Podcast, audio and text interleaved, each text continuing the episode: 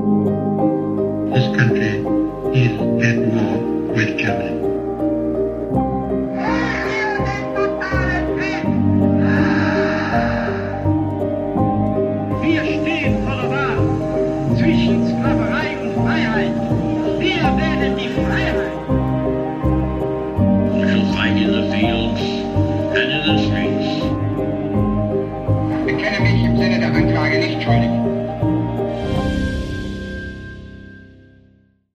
Hallo zusammen und damit herzlich willkommen zu einer neuen Folge Wunder, Wissen, Weltkrieg. Mein Name ist Raffaela Höfner. In diesem Podcast spreche ich mit ehemaligen Soldaten, mit US-Veteranen, mit Überlebenden und Opfern des Zweiten Weltkriegs. Hört aus erster Hand die Erlebnisse, die Schrecken und Wunder, die meine Gäste selbst erlebt haben. Hier geht es um den Tatort Zweiter Weltkrieg, ein Podcast gegen das Vergessen und für den Frieden.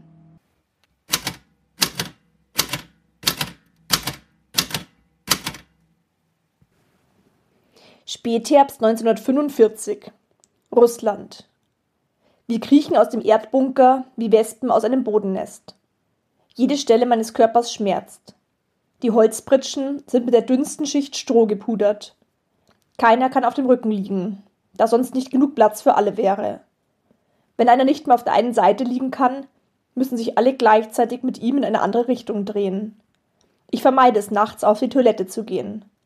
Sobald man sich aus den Holzbetten schält, verschließt sich die liegende Masse zu einer Festung. Wenn man zurückkommt, hat man keine Chance mehr, auf die Pritsche zu kommen und muss sich auf dem eisigen Erdboden zusammenkauern. Nicht nur einer hat solch eine Nacht nicht überstanden. Am Morgen sind wir über die morschen Knochen gestolpert. Mein Magen brummt und tobt. Seit Monaten ist er zornig und hungrig. Nie kann ich ihn zufriedenstellen. Das Gesicht meines Freundes neben mir sieht fahl und so brüchig aus wie eine schlecht gebaute Hauswand.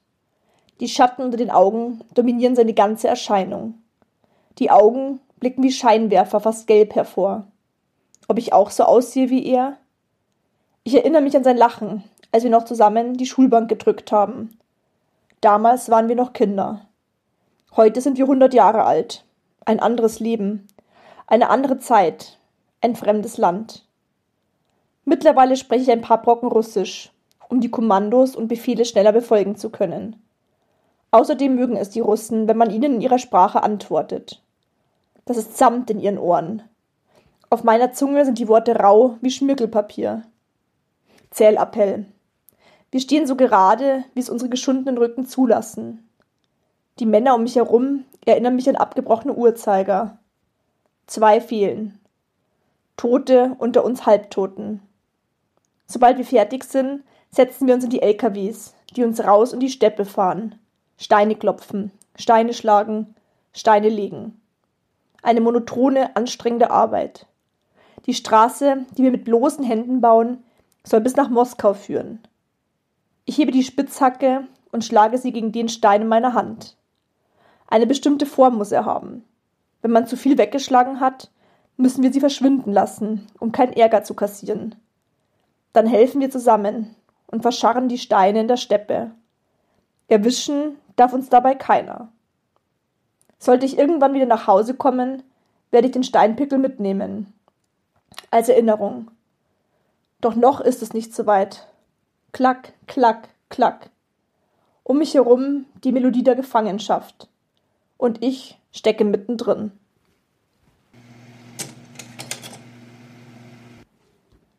Bevor es mit der heutigen Folge losgeht, möchte ich gerne Danke sagen.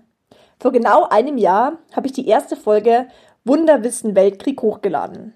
Ich freue mich sehr über das große Interesse bezüglich der Interviewgäste, aber auch über den Austausch mit euch bei Instagram. Vielen lieben Dank fürs Einschalten, fürs fleißige Hören und Weiterempfehlen. Mein Interviewgast in der heutigen Folge ist Kurt Losert. Kurt wurde am 15. Juli 1927 in Tschirm, das ist Kreis Droppau, im Sudetenschlesien geboren, dem heutigen Tschechien. Seine Kindheit verbringt er auf dem elterlichen Bauernhof und erinnert sich an viele glückliche Jahre. Mit gerade einmal 17 Jahren wird Kurt eingezogen und kommt an die Ostfront. Im eiskalten Winter Russlands geht es Tag für Tag nur um eines. Das nackte Überleben. ums Nachhausekommen.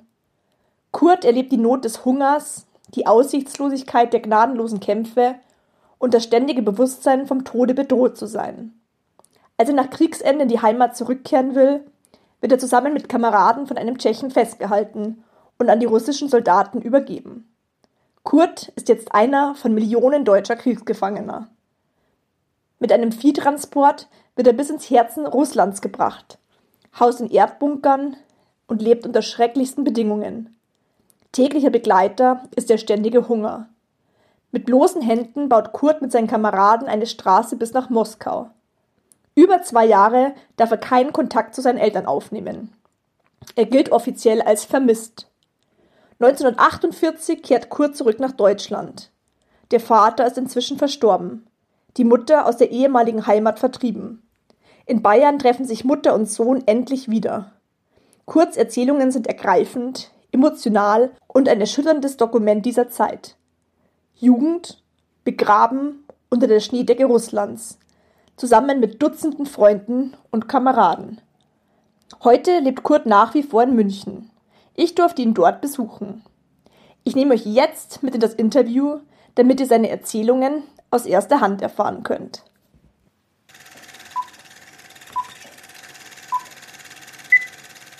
Genau, könnten Sie eine kurze Biografie von sich geben, wo und wann Sie geboren wurden? Geboren bin ich im Sudetenland, das ist praktisch die Tschechei gewesen, am 15. Juli 1927 in einer Landwirtschaft, Landwirtschaft Gasthaus und dann Schieferbergbau. Wir haben ja bei meiner Heimat, da gab es keine Dachziegeln, sondern alles Schiefer. Okay. Kennen Sie die Schieferplatten? Ich kenne es schon, aber ich, ich war noch nie jetzt in einem Haus drin, wo Das sind so so alt gebaut wurde. die blauen Platten, das sind Schiefersteine. Ne? Da gab es die extra die Schieferdecker. Das waren Spezialisten, die die Dächer gedeckt haben mit diesen Steinen. Da. Und wie hieß die Stadt, wo Sie dann in der Nähe gewohnt haben? Ja, ich bin hier, also praktisch im Land, das war, waren 500 Einwohner. Und die Stadt, die war nebenan, wo ich dann in der, Fort in der weiteren Schule gegangen bin. Zuerst in der Volksschule draußen in, im Land und dann bin ich da reingegangen. Haben Sie Geschwister? Nein, Nein, also Einzelkind auf einem Hof sozusagen. ja. Da gab es bestimmt immer jede Menge zu tun und zum Arbeiten. jede Menge. Das kann ich mir vorstellen.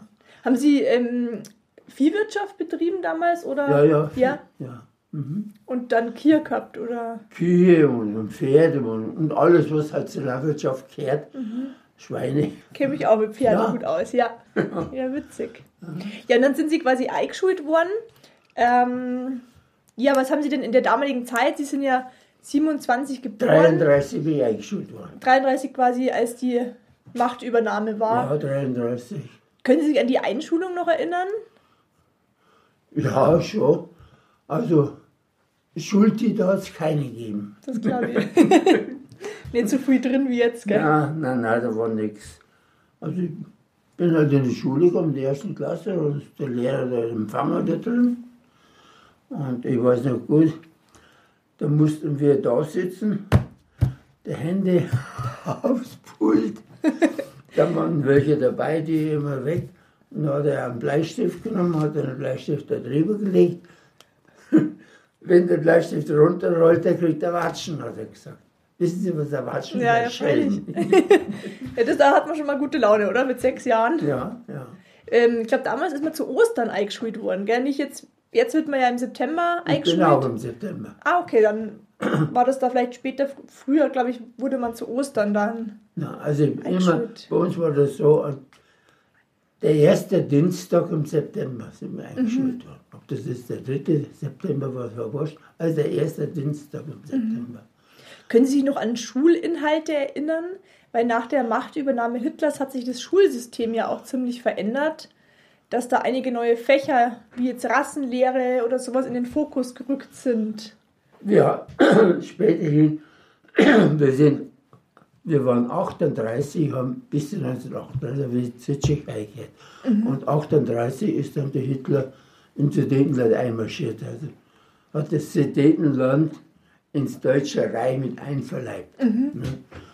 Und da haben wir, wir haben Tschechisch lernen müssen.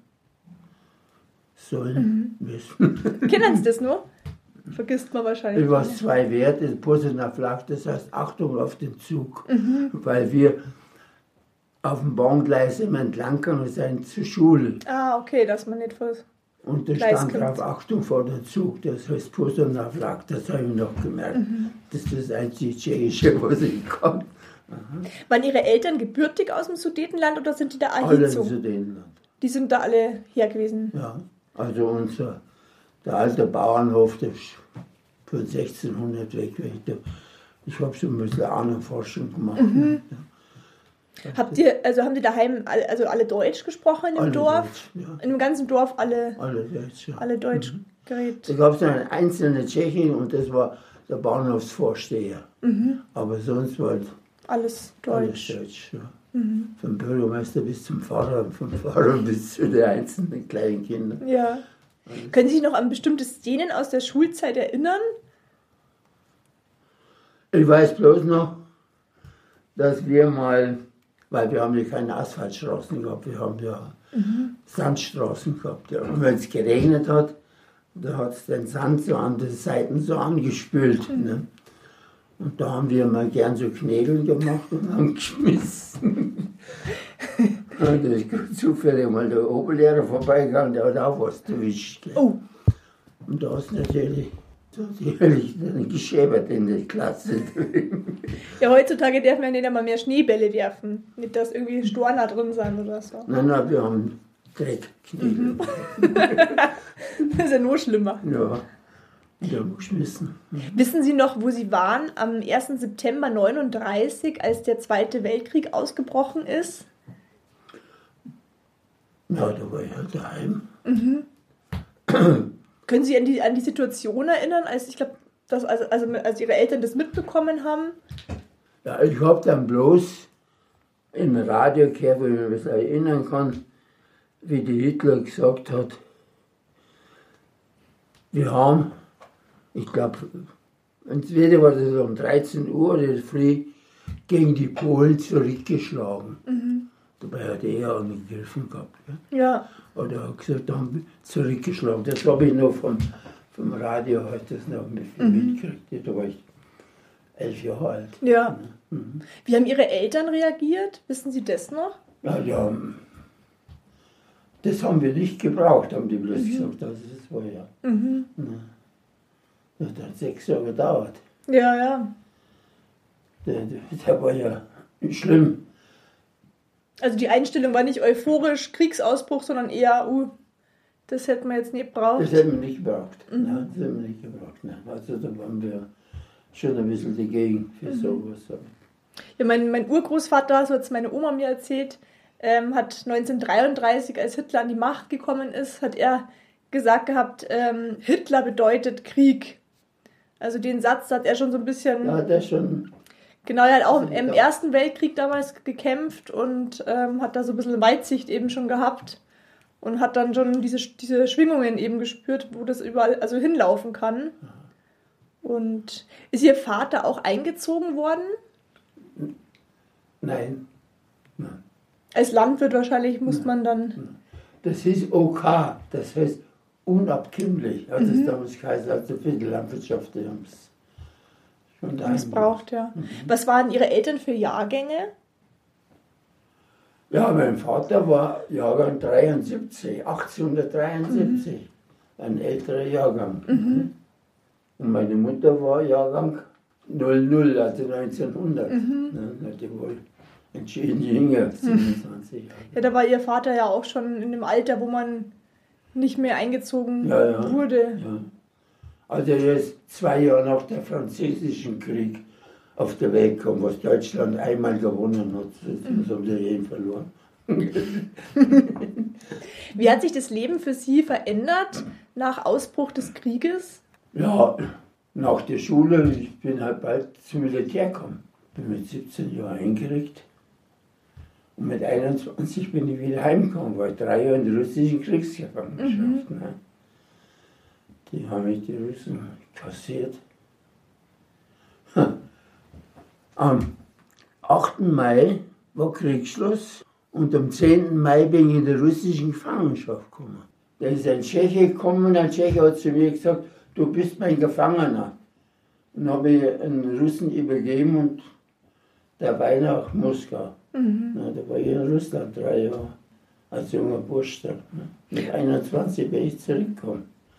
Wahnsinn. Wann, wann sind Sie einge eingezogen worden? Ja, ne, 17, war ich 17 Jahre. Genau, da war der Krieg, also quasi ähm, hat man ja per Brief quasi die Bescheinigung bekommen, dass man sich zu melden hat. Nein, ich bin zum Arbeitsdienst eingezogen worden. Der damals Ja. zum Arbeitsdienst. Und vom Arbeitsdienst, da hat praktisch das Militär, wir haben gesagt, der Barras, der hat uns vom Arbeitsdienst übernommen. Okay.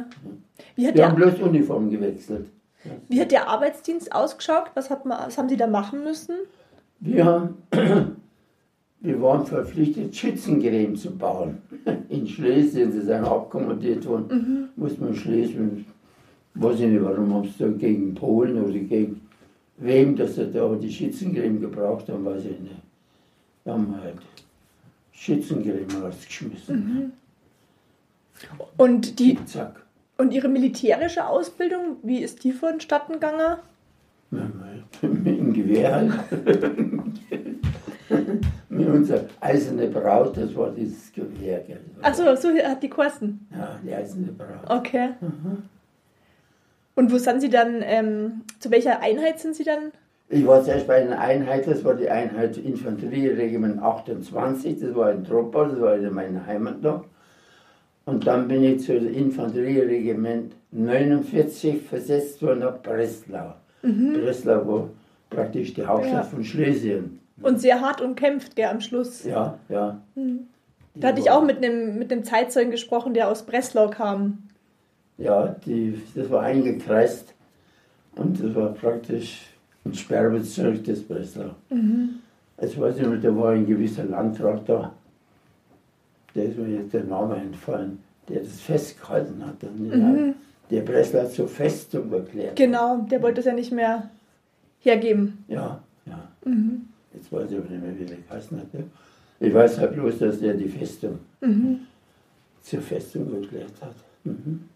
Ja, die viele ehemalige Soldaten, mit denen ich gesprochen habe, die erinnern sich nur auch an diese wahnsinnige Kälte, weil der Winter ja damals so eisig kalt war, wo es eben ja zu vielen Ausfällen auch kam, äh, aufgrund einfach von Erfrierungen, Kälte. Können Sie sich da auch dran erinnern? Meine schlimmste Zeit war mal mit 36 Grad. Boah, Minus. Wahnsinn. Ja. Was haben Sie da auch gehabt? Also, da war ich schon in der Gefangenschaft, Okay. russischen. Wir haben einen Mantel gehabt oder eine Decke. Also, wenn man mit dem Mantel rausgegangen ist, musste man sich halt nachts mit dem kalten Mantel zudecken. Und hat man keinen Mantel, hat man eine Decke gehabt. Das ist mir halt mit Decke rausgegangen. Also, wie die Damen sich die so, so ein Ding umschmeißen um die Schulter, so sind über die Decken raus. Ja.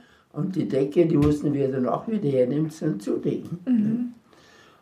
Ja, das, also es war schon Gefangenschaft. Das war da. Und das Schlimme war in der Gefangenschaft, wir haben unsere Schlafgelegenheiten, die war so zweistöckig, also am Boden, erste Etage und dann oben war nochmal eine Etage. Und die Etagen, das waren keine Bretter, sondern lauter Rundhölzer. Also lauter so runde Dinge. Und das war schlimm. Da gab es einen ganz einen leichten Strohsack, da war nicht viel Stroh drin, da war bloß das halt was draufgelegen ist. Und bei diesen äh, Holzdingen, wenn jetzt da und da und da und da, jetzt haben da draufgelegen, es hat sich wehgetan. Da haben wir sich seitlich gelegt, da haben wir die Hüfte zwischen die einzelnen Dinger reingelegt und das hat auch mäßig wehgetan. ja, das klar. Wir. Ja. Und wenn einer gesagt hat, Mensch, ich muss mich umdrehen oder muss dann mal aufs Klo, dann war nämlich, haben sich die anderen geschwenkt, gedreht und der andere hat keinen Platz mehr gefunden, er wiedergekommen ist. Ne? Oh, ja. Weil die sind bloß seitlich gelegen, weil am Rücken konnte die liegen, weil er mehr Platz gebraucht hat für die Ellbogen. Das war ganz Wahnsinn. schlimm. Das, Und in der Zeit als Soldat, können Sie sich da noch an einzelne Szenen oder Kampfhandlungen erinnern? Ja, eine Kampfhandlung war bloß einmal, da war ein Damm. Das ist, das, so wie bei uns auf der Damm. Mhm. Auf der einen Seite war der Russe, der anderen Seite waren wir. Und dann habe ich zwei Handgranaten gehabt, so Eierhandgranaten, das war, mhm. das der Kuppel hängt, und eine Stabhandgranate. Die war etwas länger, so wie die, die wie so ein Kegel, der ausgeschaut, was die, die Kegelbahnen sind. Da habe ich auch eine gehabt im Kuppel. Und da hat mich, nein, mein Darm hat mich ge, getratzt, da musste ich meine Hose umgehen. Da habe ich die Handgranate verloren. Ach so. Die, die habe ich dann, und die, die kleine habe ich noch gehabt, die, die Handgranate da, die Eierhandgranate, die hatte ich im Koppel auf, aufgehängt gehabt. Mit denen habe ich dann über den Bahndamm geschossen, weil der Russe, wir haben waren so nah zusammen, dass wir uns gegenseitig mit Handgranaten beschmissen haben. Wahnsinn. Und der Handgranat Wie weit schmeißt die? 30, 40 Meter? 30 Meter. Mhm. Die Keilhandgranate 30 Meter und die andere wird ein bisschen weiter, die Eierhandgranate so was, mhm. 30 Meter. Aber mit getuscht werden, wieder mhm. so was rübergeflogen ist. Ne? Und ich hatte einen Stahlhelm aufgehabt und da habe ich einen Querschläger reingekriegt. Da hat es mir einen Stahlhelm runtergehauen mhm. und das Geschoss ist wo innen drin. Ich habe vorher, das gibt es innen ein Leder in den Granaten, dass man da wegen dem Kopf, dass der ein bisschen weicher ist. Dann habe ich das Leder ein bisschen zusammengezogen, dass der Stahl ein bisschen höher ist, weil der hat mir auf die Ohren gedrückt. Und zehn Minuten später kriege ich einen Schuss und hat mir den Stahlhelm runtergehauen. Und das Geschoss war zwischen Leder und Stahlhelm drin. Da haben sie richtig Muskel gehabt. Ja, ich habe Muskel gehabt. Mhm. Das, das war mein erster Wandschuss, was ich da wieder gekriegt mhm. habe. Und den Stahlhelm war natürlich das auch ein, das Loch drinnen. Sonst sagen wir ein Stahlhelm. Stahlhelm kann es nicht kaputt machen, aber mhm. trotzdem hat es dann durchgeschlagen. Mhm. Ja. Wie lange waren Sie da schon im Felde, als diese Situation passiert ist? Lange nicht lang. Mhm. Also das kann ich jetzt nicht mehr. Da erschrickt man gleich der ja. ersten Handlung. Ja. Was geht einem denn. Ähm, äh, 17 Jahre alt. Ja. Was geht einem denn da vor so einer Schlacht durch den Kopf? Hat man da überhaupt noch Zeit zu denken mhm. oder funktioniert man einfach nur? Nein, da haben wir keine Zeit. Nein. Ich weiß nicht, wie ich in Gefangenschaft gekommen bin als 17-Jähriger nach mhm. Russland da. Da kannst du nicht mehr nachdenken. Nicht? Du warst weg. Mhm. Daheim, die haben mich viermal vermisst erklärt gehabt. Also ich war halt weg. Mhm. War keine Nachricht da und gar nichts. Wahnsinn. Nach zwei Jahren habe ich von Russland an das Deutsche Rote Kreuz nach München schreiben dürfen, mhm. von Moskau. Ja. Und so sind wir mit meinen Angehörigen zusammengekommen. Ne? Wie, wie lief diese Gefangennahme ab? War das in, in Breslau? Oder wo sind Sie gefangen genommen worden? Soll ich das sagen? Ja. Das ist, wenn ich das jetzt sage, das können Sie gar nicht mehr glauben. Am 8. Mai war Kriegsschluss. Am 10. Mai, zwei Tage später, sagt ein Tscheche zu mir, du bist mein Gefangener. Und ich begib mich einen Russen. Und der Russe hat mich natürlich gleich geschnappt und ins Lager rein, da bin ich nach Russland gekommen. Mhm. Das war meine Gefangenschaft. Haben Sie davor schon, schon gehofft gehabt, der Krieg ist aus, Sie sind, sind, frei und können... Jetzt kann ich heimgehen. Mhm.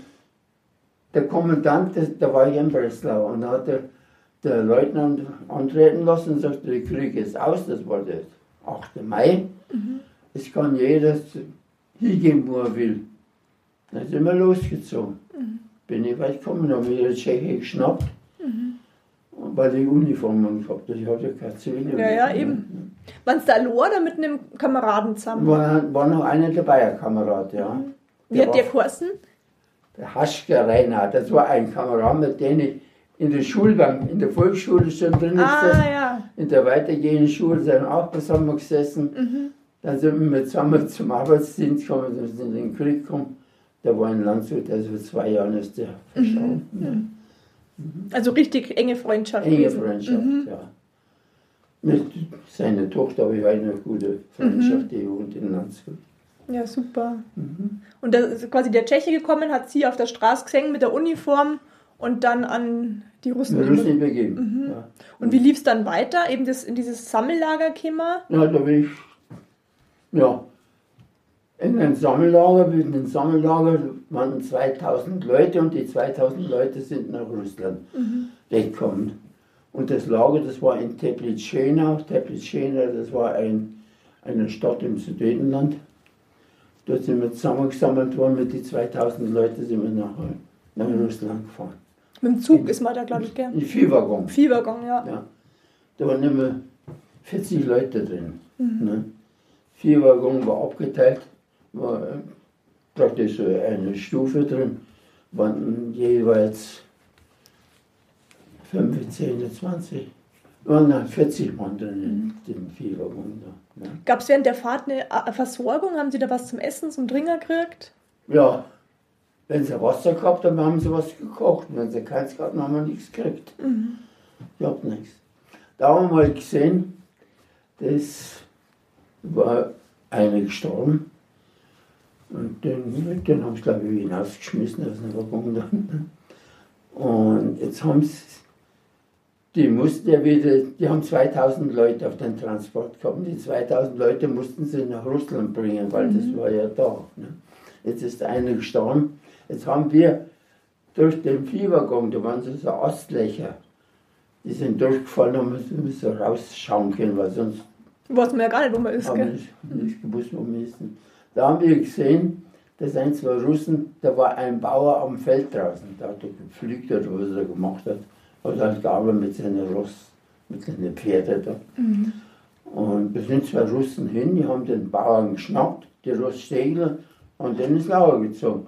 Da haben sie einen Ersatz wieder gehabt, der was gestorben war, da haben sie wieder die 2000, äh, 2000 äh, Personen voll gehabt. Haben Sie einfach irgendeinen Bauern damit? Ja, einen Bauern vom? Feld weggeholt. Der ist nicht mehr heimgekommen. Das gibt's ja gar nicht. Die, die, die Familie wird sich Gedanken machen, warum kommt der Vater nicht mehr heim. Ne? Und der Ross war am Feld draußen und er war weg. Ne? Was? Ne? So haben die Russen gearbeitet. Und dann sind Sie nach Moskau. Erstmal gekommen. Ja. Wie hat da die russische Bevölkerung auf die deutschen Soldaten reagiert? Ja, wir waren halt in Nemzi. Also Nemetzki heißt ja Deutsch. Wir waren Nemzi, haben die immer gesagt, also abgekürzt. Ne? Die Nemzi, pui, Nemzi und, und Schiedler nichts gut. Schiedler, die haben das Haar nicht sagen können. Ah ja. sind Sie dann ausgestiegen in Moskau und haben da Rast gemacht oder sind Sie direkt weitergefahren? Wir sind aus dem Waggon rausgekommen. Wir waren sechs Wochen im Waggon. Was? äh, Fahrt nach Russland. Und vor allem ist der Zug stehen geblieben. In Brest-Litovsk sind wir umgeladen worden. Brest-Litovsk haben die Russen haben eine andere Spurbreite vom Bahngleis. Ah, okay. Da mussten wir alle raus aus dem Waggon und mussten in die russische Waggon, Waggon rein, in Brest-Litovsk, weil die Spurbreite, ich, weiß nicht wie viel Zentimeter ist die breiter war wie die unsere. Da haben die Waggon nicht mehr drauf gepasst, also die Radeln da. Ne? Dann sind wir umgeladen worden und sind wir dann weitergefahren nach Iwanowitsch zum Russen rein, nach Moskau. Und kurz vor Moskau, da haben wir gesehen, also ist der Zug stehen geblieben, dann haben wir raus müssen, da war ein Bach. In dem Bach durften wir uns waschen. Ja, dann haben wir das Gesicht abgewaschen. Wir haben ja nichts zum Abdrucken gehabt und gar nichts. Wir haben unsere Uniform einer gehabt, nicht die deutsche.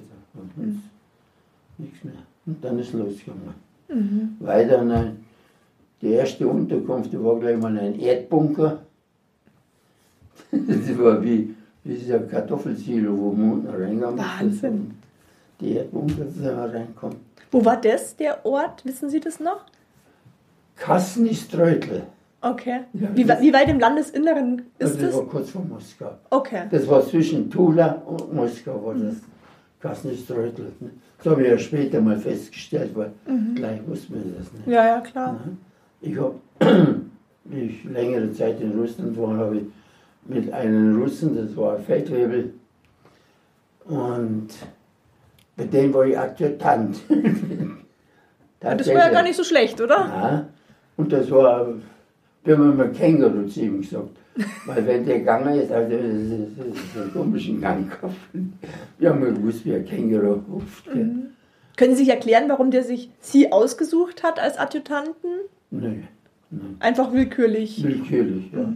Und, und der war, das war, äh, wie ich sagte, der hat sämtliche Arbeiten gemacht. Der hat einen Wohnwagen gehabt und den Wohnwagen hat er so Sattelarbeiten ver- gemacht, also genäht und Zeug gemacht. Und da hat er gesagt, ich soll da mitarbeiten. Dann habe ich einen Faden gekriegt, dann habe ich eine Nadel gekriegt, dann habe ich halt auch mitgenäht. Das ist eigentlich schön gehabt mit denen. Ne? Und da habe ich den ersten Apfel mal gegessen, hat er von Barsa, Barsa heißt Markt, Okay. hat er einen Apfel gebracht. Und er hat mir geschenkt, das war der einzige Apfel, was ich den in drei Jahren noch gegessen habe. Hat der Deutsch sprechen können? Nee, also, Nee. Also Sie haben sich. wir haben uns halt mit Händen und Füßen haben uns verständigt. gell. Ich habe ein bisschen dann ein bisschen was angelernt gehabt. gell. Ja, ja, freilich. Ich habe aber später, wie da sind wir ein bisschen nach Moskau gekommen, da habe ich einen Kurs gemacht und habe die russische Schrift ein bisschen kennengelernt.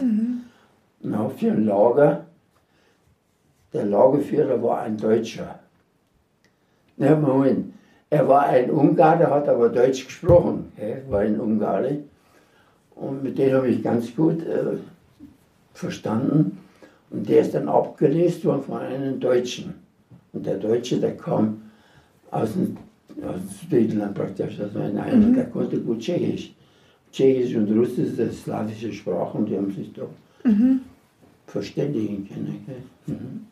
Und für den habe ich Bekleidungslisten geschrieben auf Russisch. Und da habe ich, mir ist ja bloß um den Nachschlag gegangen. Ja, ja, klar, da waren Sie ja schlau. habe ich einen Nachschlag gekriegt. Ne? Wie sah die Verpflegung sonst aus? Ja, dreimal am Tag hat es ein bisschen. Das war dann gleich, was sie halt für ihre Produkte geschafft haben.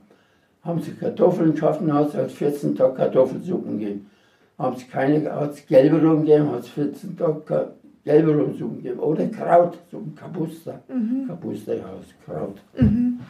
Also Das war super, super einfältig einfach. Einfältig. Immer jeden Tag das Gleiche, Ja. was halt hergegangen ist. die Suppen haben mehrere Augen reingeschaut wie raus. Weil- nee, also es war Quatsch. Und wie sind Sie dann von diesen ähm, Herren, wo Sie Adjutant waren, wieder weggekommen? Oder aus welchem Grund?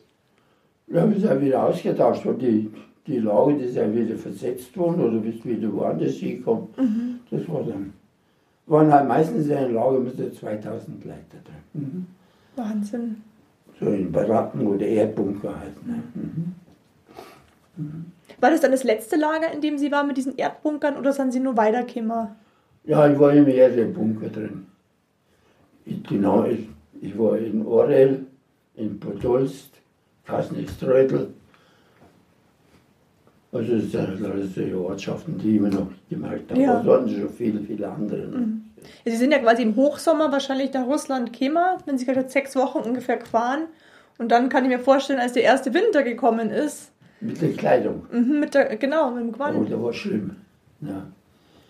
Weil die haben uns, die Russen, wir haben dann schon Wallenkäse. Wallenkäse, das waren praktisch Pelzschuhe. Ne? Haben wir dort gekriegt. Wallenkäse heißt Schuhe bei den Russen.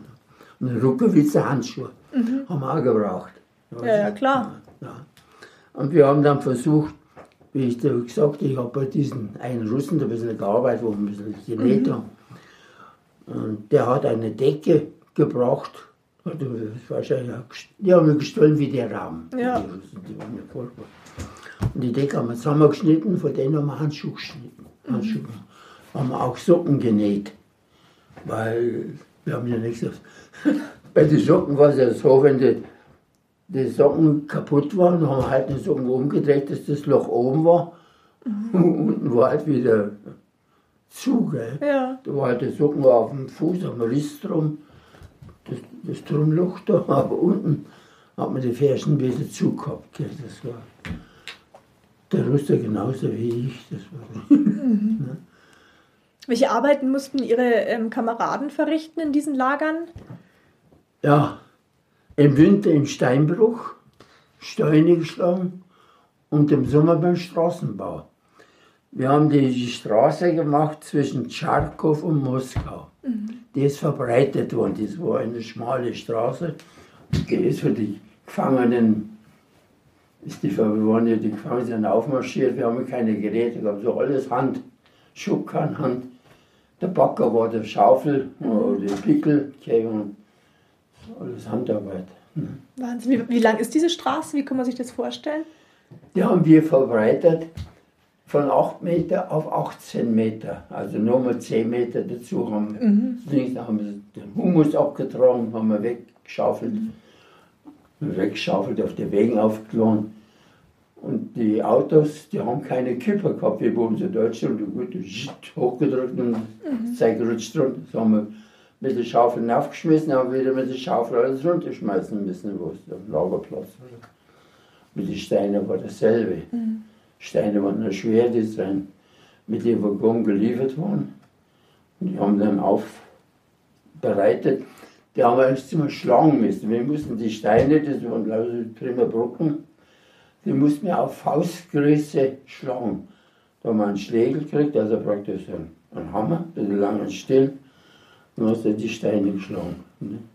So harte körperliche Arbeit für dann Ohrkartoffelsuppen gefühlt Ja. am Tag. Da haben wir auf Faustgröße geschlagen. Da hast du immer angefangen bei den Steinen, noch, hast du die Kanten runtergehauen und da war der Hund rund. Da ist nichts mehr runtergegangen, gell? Da haben wir die Steine vergraben. Beim Straßenbau. Da haben wir die Steine unter den Sand rein, haben das vergraben. Da, da ist die Straßenwalze gekommen und die hat dann, da war Sand, und die ist dann gestolpert über die Steine. Die mussten sie wieder ausgraben. Das waren halt leider solche Arbeiten. Wie waren die ähm, Aufseher damals zu den äh, Männern? Ja, die sind halt mit Karabiner angegangen gehen, haben uns. Wir haben halt mal versucht, dass wir eine Kartoffel erwischt haben. Mit Kartoffel, das war halt schlimm. Den konntest du ganz konntest du nicht einschieben, du hast die Kartoffel in Scheiben geschaut, dass wir. Wir haben uns Messer zusammengebracht, wir ein Stück Blech gefunden haben. Das Blech haben wir halt so lang geklopft, dass wir ein Messer draus gemacht haben.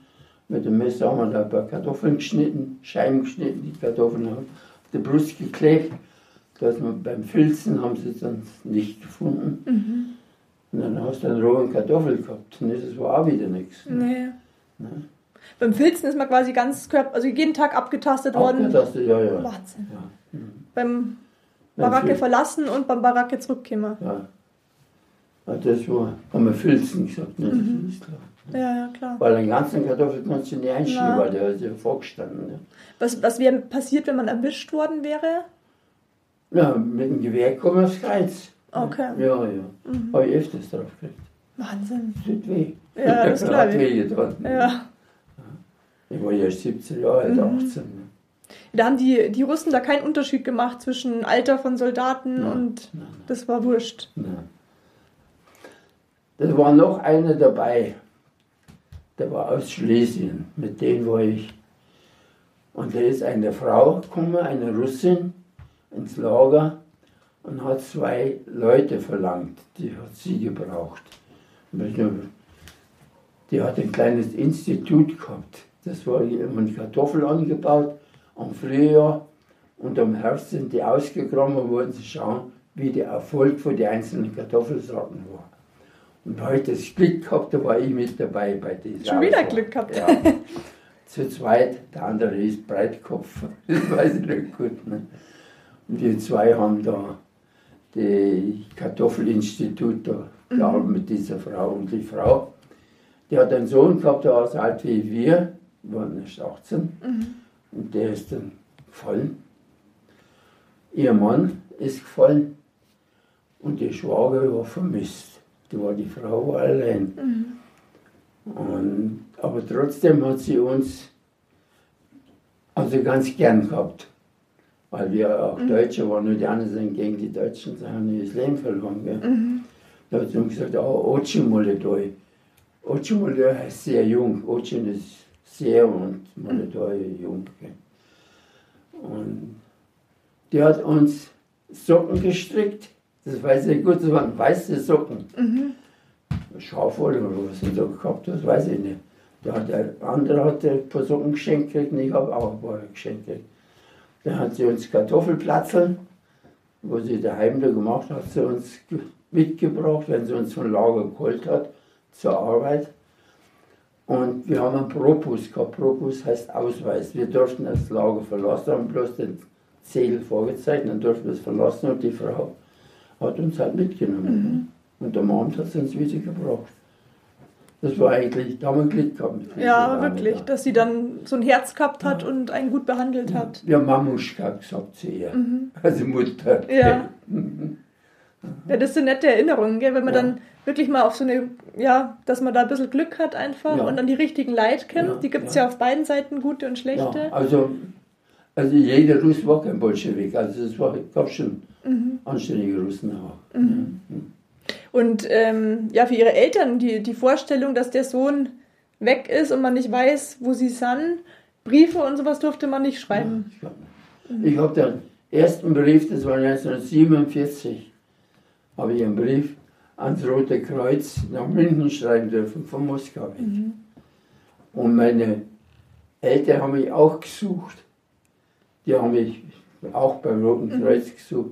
Und da sind wir zusammengekommen. Nach zwei Jahren haben wir mal Post gekriegt. Also das war ein Weihnachtsgeschenk. Ja, wie, wie steht man denn so eine Situation, wenn man ähm, nicht weiß, kommt man aus der Gefangenschaft raus oder nicht? Wie steht man das mental durch? Wie haben Sie das geschafft, dass, dass man da durchhält? Ja, da gab es keine Überlegung. Mhm, Also Tag für Tag einfach. also, also, das konnte immer der letzte Ja. Jeder Tag konnte der letzte gewesen sein. gell.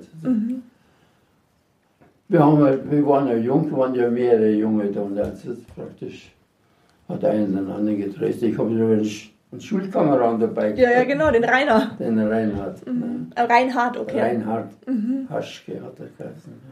Ja, haben Sie in der Zeit, jetzt haben Sie schon ein paar Sachen genannt. Mit denen seine Tochter ich immer in Verbindung von Landshut. das ist doch schön. ja.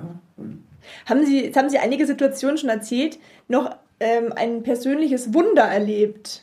Vielleicht das Wunder, dass Sie zu dieser Russin gekommen sind, dass Sie als, also es fällt mir jetzt ein, als Adjutant arbeiten durften, ein bisschen bessere Behandlung erfahren haben. Aber wunderbar. Und natürlich mit dem Helm. Mit den Helmen. Ja. Das war ein Wunder, dass ich da noch am Leben davongekommen bin. Mhm. Wie Das Geschoss ist zwischen, zwischendrin gelegen, zwischen Mhm. dem Leder und zwischen dem Stahlhelm da. Und der Helm hatte einen Schlag gehabt. Ne? Ja, Wo das Geschoss rein das, ist. manchmal liegt es wirklich an einer Sekunde oder einem Millimeter, gell? Ja, das, der Helm ist natürlich runter. Also diese Ja. Mhm. festgehängt gewesen da. Ist ja zugeschnitten, ne? Tschack. Ähm, wie wie lief dann die ja, Befreiung in Anführungszeichen? Wann haben Sie erfahren, dass Sie nach Hause zurück dürfen? Das war eine, eine Ärztin, die hieß Casanova. Ist ein guter Name. Ja, das war eine Majorin. Mhm. Und ich weiß mich auch wieder zufällig, ich weiß nicht, mit der bin ich mal dazu gekommen, der hat einen Adjutanten gebraucht, der hier das Blumenpalz sauber macht. Das Sonnenblumenkerne hat zusammengehört, weil die haben ja den ganzen Tag gespuckt mit den Sonnenblumenkernen. Okay. Die waren so schlimmer wie die Meißeln draußen bei uns. Die- Ach, Wahnsinn. die haben Sonnenblumenkerne da gehabt und die haben bloß immer reingeschmissen. Die haben bloß gespuckt. Äh, Die Wohnungen haben ausgeschaut, das ist alte Sonnenblumenkerne. Also die innen des Meischel Ja, ja. haben sie rausgebissen und das haben sie ausgespuckt. Da haben sie, hat sie jemanden gebraucht, der halt die Wohnung sauber macht. Hat zufällig mich rausgeholt. Und da bin ich da hingekommen. Und das war eine Ärztin, im Rang eines Majors, die hat ein bisschen was zu reden gehabt. Gell, und dann hat sie zu mir gesagt, ich soll ihren Kittel biegeln. Also, muss halt, sie haben mir halt gezeigt, was ich machen soll. Ich habe ja nicht verstanden gehabt. Und da hat sie ein Biegeleisen gehabt. Ich weiß nicht, ob Sie vielleicht so ein Biegeleisen kennen, wo der Stahl ist extra in den Ofen reinkommt und das Biegeleisen hat hinten ein Tierl gehabt, da hat man den Stahl, den heißen Stahl, dann reingeschoben und mit dem haben wir dann gebiegelt. okay. Das war dann die Wärme. Also nicht elektrisch, sondern mit diesem Stahl da. Gell? Und die bringt mir so, so einen weißen Kittel da, ich leg den hin und, und vorne mit dem Biegeleisen drauf und hat schon geraucht. Oh. Ein verbrannt. Ne, ist ja klar. Oh, die Charte. Oh, da habe ich so geschimpft. Ich habe ich hab bloß über die Charte verstanden. Du schwarzer Hund hat sie mir geheißen. Ne?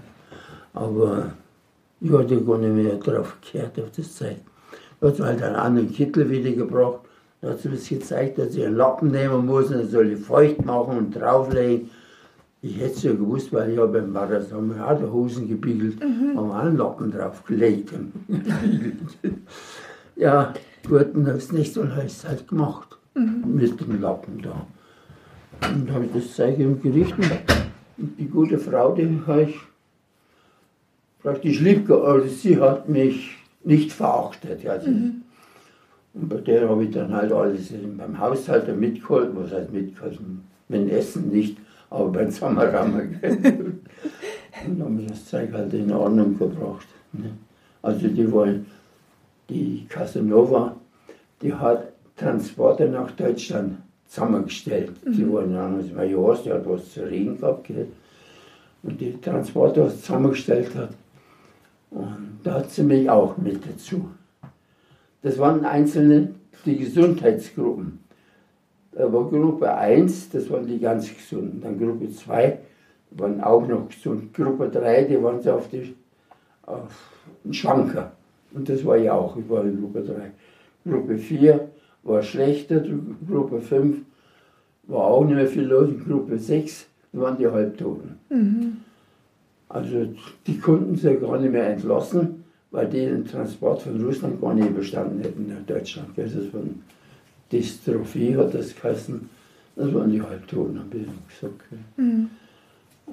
Und da- ich war als Dreier, ich war da mit drin. Und ich war bei dem Transport dabei, den sie zusammengestellt hat nach Deutschland rüber. Und das war dann, da sind wir eingeladen worden in Moskau und sind wir losgefahren bis Brest-Litovsk. Brest-Litovsk mussten wir ja umsteigen wegen die Bahngleise da. Da sind wir dann in Frankfurt-Oder, sind wir dann ausgeladen worden. Frankfurt-Oder, das war die DDR damals. Ne? Und weil ich ein bisschen die russische Schrift beherrscht habe, da wollten sie mich gleich dort festhalten äh, zum Ausweise schreiben und so weiter. Ich weiß gar nicht, ich habe mich dann so umeinander gedreht, ich bin dann abgehauen. Na, da haben Also- sie recht gehabt. Und da bin ich, habe ich das nicht mehr machen brauchen. Und dann im Lager haben sie dann gefragt, und mein Vater war schon gestorben, der ist zwar 52, ne, sowas, der ist, war schon tot. Und meine Mutter, die war in Karlbach. Karlbach, das war bei Marteidenfeld da in, bei Würzburg. Da, ne? Und haben die gefragt, ja, ich war in der DDR da in Frankfurt oder. Und da wollten sie mich dort festhalten. Und zu denen lang kannst du nicht mehr, das ist der Russ, das ist die Tschechen, dann magst du nicht hin. Ja, gut. Sag ich, und weiterhin nichts mehr. Da hat mich doch losgelassen, dass ich nach, zu meiner Mutter konnte, nach, nach Bayern rüber. Ich wollte im, zum Amerikaner, ich wollte von den Russen halt weg. Da. Das kann ich gut verstehen, ja. Ja, das war. Woher, woher wussten Sie, dass Ihre Mutter dort angekommen ist? Gab es da weiterhin Briefkontakt? Ja, ich habe 1947, zwei Jahre ich schon in Gefangenschaft. war. Ja, genau. Da, Da habe ich den Kontakt gehabt mit meiner Mutter. und da war sie schon. Ähm, da war sie ah, da ja. in der Würzburg. Da. Wo ist sie da? Die ist ja auch ausgewiesen worden, die ist ja auch rausgeschmissen ja, klar. worden. Ne? Die müsste auch weg. Und ähm, Ihr Freund, war der auch auf dem Transport dabei, als Sie. Na, Der, der noch nicht da. na, na. Da war der nicht dabei. Und wie war ähm, letztendlich das Wiedersehen mit Ihrer Mutter? Ja, ich habe bloß gesagt, hast du was zu essen?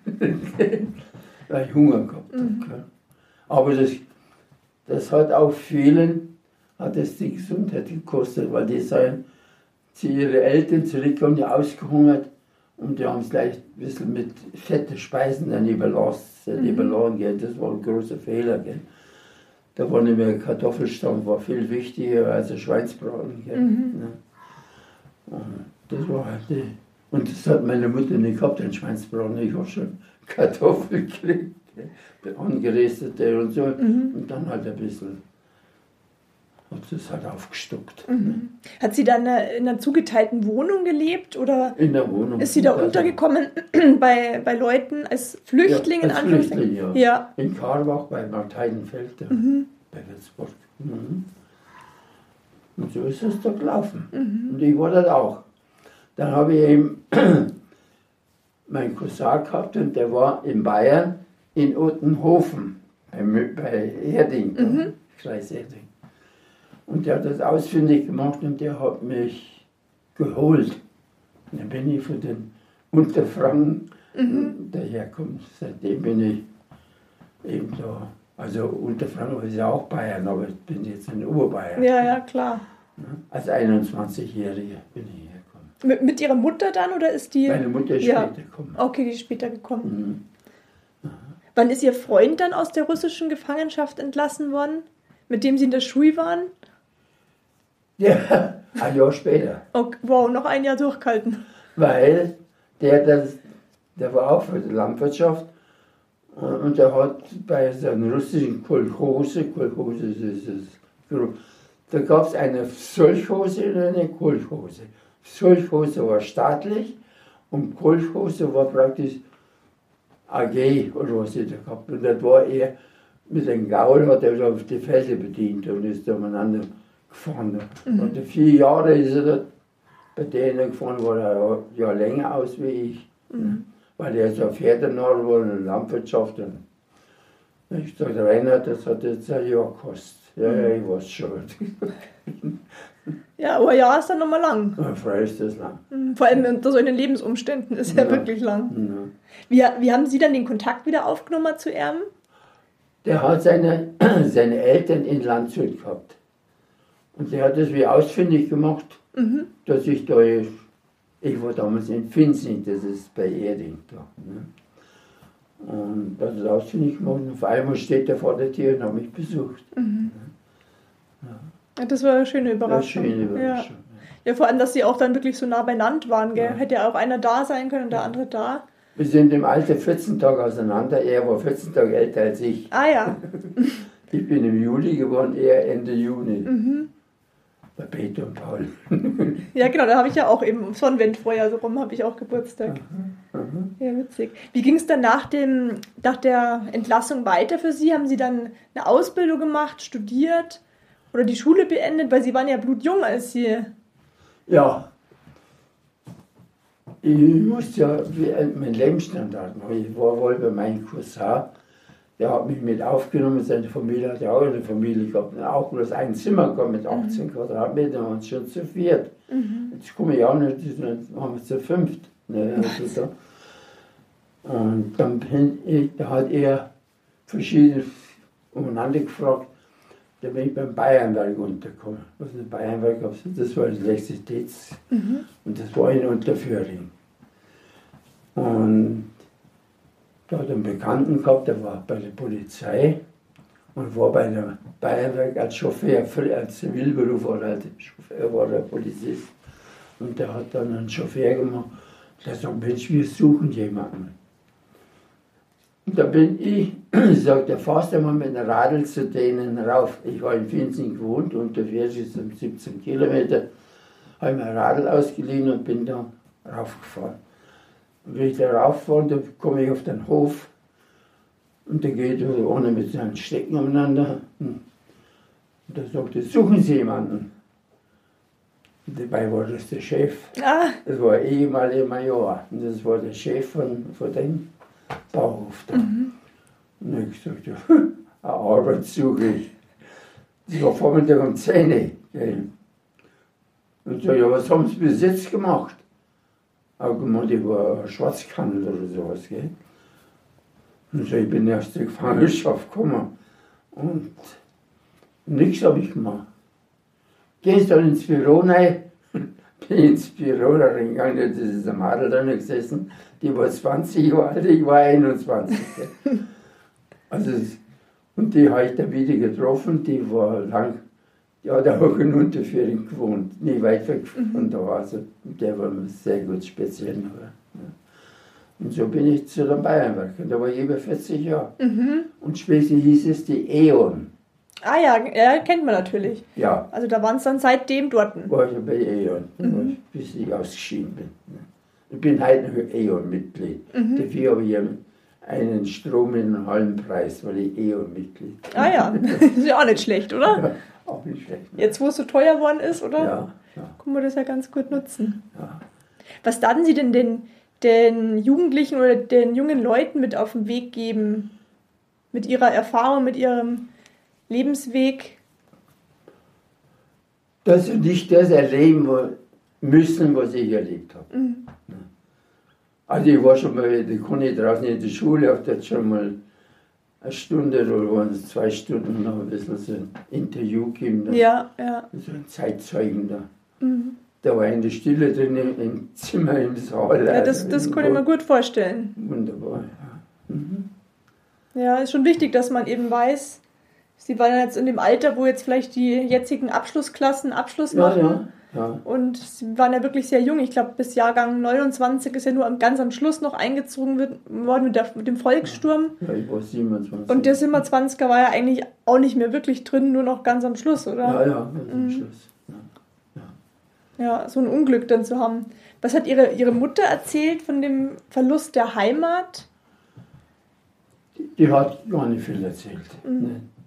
Der hat bloß gesagt, sie haben zusammenpacken müssen und ein bisschen Geschirr mitgenommen, ein bisschen Geschirr und ein bisschen Bettsachen, dass sie was zum Schlafen gehabt haben. Ja, Und da mussten sie abhauen. Das war 46 bei denen, da war ich in, in Russland. Ja. das ist auch unvorstellbar.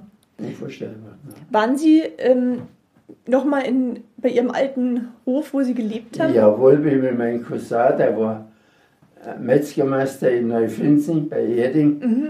Der sagt, der Kurt, da fahren wir mal hin. Und Kurt hat so gesagt. Ja. Ne? Und das haben wir mit dem Auto über Österreich, sind wir Tschechei, sind wir in unsere Heimat hingefahren. Ne? Mhm. Es war halt alles verfallen. Das war ja ein, Wunder. Es war praktisch von Reichsnährstand ein Lehrbetrieb, wo mein ja, Hof lief, da daheim gekommen bin, wo ich rausgekommen bin. Das war ja ein anerkannter Lehrbetrieb für die Jugend. Und das war alles zusammengefallen. Also, Also es wurde nicht weiter bewirtschaftet? Nein, nein, das ist die Stahlungen. Wir haben ja damals auch schon damals den Mist aus dem Stall, da haben wir nicht mit den Schubkarren rausgefahren, sondern wir haben eine Hängebahn gehabt, eine Schwebebahn, wo das aufgelegt worden ist und das ist rausgeschwebt worden und Schack und, gekippt. Also wir waren nicht ganz modern eigentlich. Ja, voll modern. Also. Ja, ja. Und Das war alles zusammengefallen. Also wie wir dort waren, haben wir das angeschaut. Die Bahn ist runtergegangen, die, die, die Streben, wo die Bahn fest war, die waren abgeknickt. äh. Auch unbewohnt oder war, waren, waren dann schon war weit? unbewohnt. Ja. Wahnsinn, ja. Ja, wir haben dann, war ein Gasthaus da, Gasthaus mit Saal und, Ding. Das, das war alles zusammengefallen. Also nicht zusammengefallen, aber unbewohnt. Haben Sie noch mal Kontakt zu ähm, dieser Russin gehabt, die Sie da ähm, aufgenommen hatte damals? Oder hat sich das dann verlaufen? Das hat sich verlaufen. Ja, das war dann nichts mehr. Also in Russland waren Sie nicht noch mal na. drin? Also ich hätte es gern gerne noch vielleicht mal getroffen. Also. Vielleicht hätte sie zwischendurch Deutsch gelernt, ich weiß nicht. Aber das war nichts mehr. Ja. Und sie hat eine Nichte gehabt, jetzt ist mal was anderes. Und die Nichte, die hieß Katharina. Und die hat, die war so Vorarbeiterin draußen. Die hat immer einander geschrieben, der Weitsche, der Weitsche, der Weih heißt schnell, schnell, schnell. Das heißt der Weih. Ne? Der Weitsche haben wir jetzt. Die hat keinen anderen Namen gehabt, bloß der Weitsche. Gell? Und die ist da umeinander Fuhrwärter. Und die, weil die war ja auch in dem Alter, wie ich da war. Und wir haben uns öfter ein bisschen unterhalten. Also unterhalten, brockenweise haben wir so ein bisschen. Und dann sagt sie zu mir, wenn die Stalin, da war der Stalin noch da, sagen würde, die, was keine Heimat haben von den Ausländern, die können da bleiben in Russland. Und was ich machen würde, ob ich auch da bleiben würde oder wenn die Stalin das sagen. Und ich gesagt, nein, ich gehe schon dorthin, wo Deutsch gesprochen wird. Und du warst aus. Also sie hat gedacht, ich bleibe dort. Vielleicht hätte sie sich Hoffnung gemacht, das war. Das war schon ein nettes Madel, alles, aber das war halt eine Russin. Und ich war Deutscher, ich wollte halt heim. Ja, ist ja klar, dass man da Ja. die Eltern daheim, Familie, Ja, ja. dass man da Ja, dann bleiben möchte. Mhm. So war das. dann. Erinnerungen, das sind so. Ja, ja, absolut. Ja. Ja, cool. Vielen lieben Dank. History Wissen. Heute geht es um Kriegsgefangenschaft. Der Zweite Weltkrieg begann mit dem deutschen Überfall auf Polen am 1. September 39 und endete in Europa am 8. Mai 45 mit der bedingungslosen Kapitulation der Wehrmacht. Von rund 100 Millionen Soldaten, die weltweit im Zweiten Weltkrieg gegeneinander kämpften, gerieten etwa 35 Millionen in Gefangenschaft, von denen insgesamt 5 Millionen die Gefangenschaft nicht überlebten. Über 20 Millionen Soldaten sind gefallen. Kriegsgefangen stellt einen völkerrechtlichen Status dar, der Gefangene schützen soll.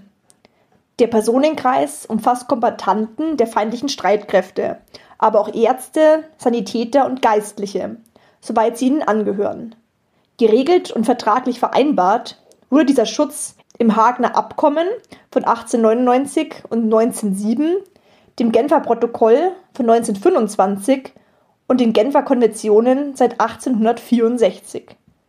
Schon auf der Konferenz von Yalta im Februar 45 hatten die Großmächte beschlossen, dass Kriegsgefangene nach einem Waffenstillstand zu Arbeitsleistungen verpflichtet werden könnten und dass Reparationen von Deutschland nicht nur in Form von Sachlieferungen, sondern auch durch den Einsatz deutscher Arbeitskräfte zu fordern wären. Auf der Moskauer Konferenz hatten die alliierten Außenminister im April 1947 beschlossen, alle deutschen Kriegsgefangenen bis Ende 48 zu entlassen, woraufhin die Sowjetunion zahlreiche Kriegsgefangene als Kriegsverbrecher verklagte und zu langjährigen Haftstrafen verurteilte, sodass die letzten Gefangenen erst 1955 mit der Heimkehr der 10.000 nach Deutschland zurückkehrten. Deutsche Kriegsgefangene in sowjetischen Lagern. Im Zweiten Weltkrieg gerieten rund 11 Millionen deutsche Soldaten in Kriegsgefangenschaft, davon rund 3,3 Millionen in der Sowjetunion. Von den Kriegsgefangenen in der Sowjetunion kehrten etwa 2,2 Millionen heim, rund eine Million kamen um oder gelten heute noch als vermisst. Insbesondere in den ersten Wochen und Monaten nach der Gefangennahme starb eine hohe Zahl der Kriegsgefangenen an Hunger und mangelnder Unterbringung. Ein Großteil der deutschen Kriegsgefangenen wurde 1949 und 50 entlassen, doch die letzten kehrten erst Mitte der 50er Jahre heim. Die sowjetischen Kriegsgefangenenlager unterstanden der Hauptverwaltung für Angelegenheiten von Kriegsgefangenen und Internierten. Die ein riesiges Lagersystem umfasste 5000 Einzellager, Spitäler und Arbeitsbataillone, die über das ganze Land verstreut lagen. Mehr als vier Millionen Kriegsgefangene und Internierte durchliefen bis 1953 diese Lager.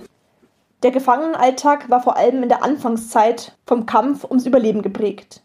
Die Nahrungszuteilung war unzureichend. Krankheiten konnten schnell zum Tode führen. Die Solidarität unter den Gefangenen reichte nicht weit. Diebstähle unter Kameraden waren an der Tagesordnung. Von Anfang an mussten die Gefangenen Zwangsarbeit leisten. Die Nahrungszuteilung war an Erfüllung der Arbeitsnorm gebunden. Als sich die Versorgungslage in der Sowjetunion entspannte, verbesserten sich auch die Bedingungen für die deutschen Kriegsgefangenen. Das Lagerleben war allerdings weiterhin von Monotonie und Aussichtslosigkeit geprägt. Die USA begannen ab Mitte Mai 45 mit der Entlassung von Kriegsgefangenen, überstellten jedoch wegen des Arbeitskräftebedarfs auch etwa 740.000 Gefangene an Frankreich. Frankreich zwang etwa 50.000 deutsche Kriegsgefangene zu hochriskanten Zwangsarbeiten, zum Beispiel als Minenräumer. Zunächst hatten sich die Franzosen geweigert, Kriegsgefangene zu entlassen. Daraufhin erklärten die Amerikaner, es wären doch eigentlich ihre Gefangenen. Sie gestatteten eine gesplittete Entlassung bis Ende 48. wiesen aber gleichzeitig darauf hin, dass seitens eines Unterausschusses des amerikanischen Kongresses 1947 geraten wurde, jegliche Marshallplanhilfe für Frankreich zurückzuhalten, bis diese Nation beginnen würde, deutsche Kriegsgefangene gegen Displaced Persons auszutauschen. Nicht zu vergessen sind aber auch Kriegsgefangene in deutschem Gewahrsam. Zwischen 1941 und 1945 gerieten weit über 5 Millionen sowjetische Soldaten in deutsche Kriegsgefangenschaft. 3,3 Millionen sowjetische Kriegsgefangene kamen dabei um. Annähernd 80.000 jüdische kriegsgefangene Angehörige der Roten Armee wurden ermordet. Arbeitseinsätze sowjetischer Gefangener fanden schon vor dem Führerbefehl vom 31. Oktober 1941 statt. Obwohl das Oberkommando der Wehrmacht schon im März 1941 für die Woche nach dem Überfall den Sommer und Herbst 1941 mit etwa zwei bis drei Millionen sowjetischer Kriegsgefangenen gerechnet hatte, waren keine wenigstens einigermaßen ausreichenden Vorbereitungen für deren Unterkunft und Versorgung getroffen worden. Die Gefangenen kampierten überwiegend unter desaströsen Bedingungen im Freien. Hinzu kam eine absolut unzureichende Ernährung, schlechte Hygiene und kaum medizinische Versorgung. Schon vor Kriegsbeginn hatte man im sogenannten Hungerplan den Hungertod so vieler sowjetischer Soldaten einkalkuliert. Ich bin sehr dankbar, dass mir Kurt Losert seine Geschichte erzählt hat. Krieg, Gefangennahme und Vertreibung haben seine Jugend nicht nur geprägt, sondern ihm diese Jahre auch gewissermaßen gestohlen. Heute ist es kaum vorstellbar, wie Menschen über viele Jahre hinweg unter solchen Bedingungen leben und vor allem überleben konnten. So auch sein Wunsch für heute. Die Jugend soll niemals das erleben, was er selbst erlebt hat. Kurt Losert hat in Unterföhring bei München seine neue Heimat gefunden. Hier war der Ort, an dem er ganz von vorne angefangen hat. Er schloss sich mehreren Vereinen an und setzte sich über Jahrzehnte hin ehrenamtlich ein. So war es die Sudetendeutsche Landmannschaft und der Krieger- und Soldatenverein, für die sich Kurt Losert an erster Stelle engagierte. Für seinen Beitrag zum Unterföhringer Gemeinschaftsleben bekam er sogar die Bürgermedaille verliehen. Doch nicht nur darauf blickt er mit großem Stolz zurück, sondern auch auf seine große Familie. Als Zeitzeuge war er bereits an meiner Schule, um den Jugendlichen von seinem bewegenden Leben zu berichten. Wenn auch du dir Kurzerzählung angehört hast, dann gehörst auch du zu den Zeitzeugen, die dazu beitragen, dass die Vergangenheit nicht in Vergessenheit gerät. Somit trägst auch du einen Teil der Flamme weiter und sorgst dafür, dass das Feuer nicht erlischt. Gerne kannst du mir eine persönliche Nachricht mit Wünschen oder Anregungen schicken. Zudem könnt ihr den Podcast unterstützen, wenn ihr ihn positiv bewertet und Freunden und Bekannten weiterempfehlt. Seid das nächste Mal auch wieder mit dabei, wenn es heißt Wunder, Wissen, Weltkrieg.